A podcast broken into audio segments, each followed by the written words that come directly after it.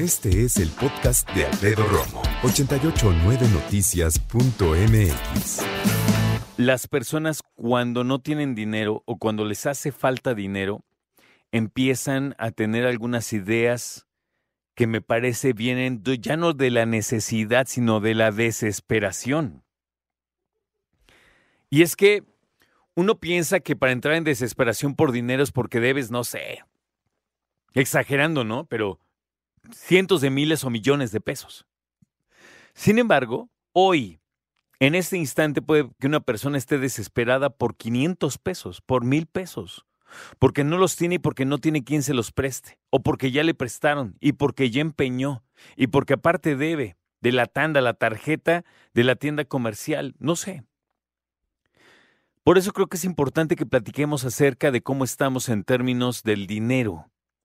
Y creo que es buena idea siempre abrirnos en ese sentido y si tienes alguna situación adversa, platicarlo con alguien. Y es que, ¿sabes qué? Este es un punto de vista propio, ¿verdad? Pero cuando nos ponemos a pensar en esto, tiene que ver también con nuestro, esto, nuestro historial crediticio. Y esto suena muy elaborado, ¿no? Porque sí, tiene que ver con, por cómo el banco observa tu comportamiento, cómo ha sido y cuánto has pagado de lo que te ha prestado. Y me refiero a este comportamiento crediticio e historial crediticio, porque aunque no lo creas, ese historial crediticio también existe en la mente de tus papás, de tus hermanos, de tu compadre, de tu vecina y de quien sea a quienes ya le hayas pedido dinero. Si tú eres una persona que dices, tocas la puerta, vecino, ¿qué onda? Oiga, vecino, présteme 200 pesitos, tengo que comprar unas cosas y los entrego mañana, ¿no? ¿Segura? Sí, sí, segura. Y al otro día, vecino, aquí está su lana. Ok, te conviertes en una persona confiable para el vecino. Ahorita son 200, mañana a lo mejor le pides 50, después de un rato no pides nada. Pero, ¿quién no ha necesitado de un paro y que digas, préstame esta lana y te la doy mañana? Claro. Y la confianza de alguien para decirte, ¿cuánto quieres? No, pues 200 pesos, aquí están. Y regresas 200 pesos. No generó intereses, ¿sabes? Los mismos 200 pesos siguen siendo los de siempre. Nadie te dice, a ver, ¿cuánto necesitas? 200, ok, te los presto, pero mañana me regresas 250, porque ese ya es el agandalle, ¿no? Eso ya es tratar de hacer negocio, tratar de sacar una tajada y ganar de ese préstamo. De eso no se trata. Pero creo que sí nos hemos vuelto confiables con quienes nos han prestado dinero. Saludos a mis papás, que tantas veces me prestaron dinero en la vida, ¿no? Gracias. Que no se te pase empezar a repartir la lana que debes. Éntrale.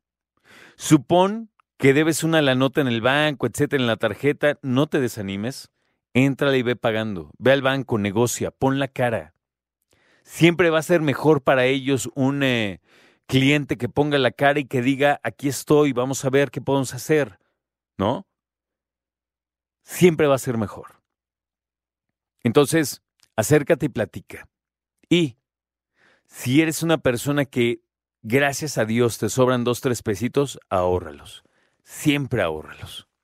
Nada de tener estos pensamientos que en algún momento muchos tuvimos, ¿eh? También.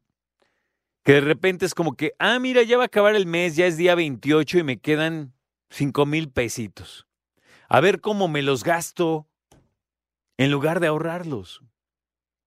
O dices, ah, pues mira, nos quedó lana, vámonos todos al centro comercial, ¿qué quieren? No, a ver, espérame. Y es que muchos dicen, esto lo he escuchado muchísimo, no, es que yo, este, pues quiero consentir a mi familia, a mis chavos, pues imagínate, consiéntelos. Nada más acuérdate que una cosa es el amor y otra cosa es el dinero.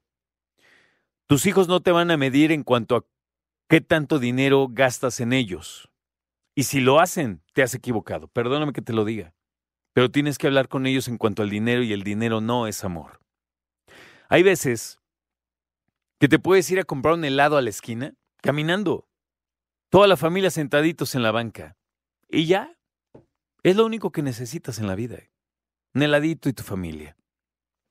Entonces, si por ahí puedes ahorrar aunque sea un poquito, aunque sea un poquito, hazlo.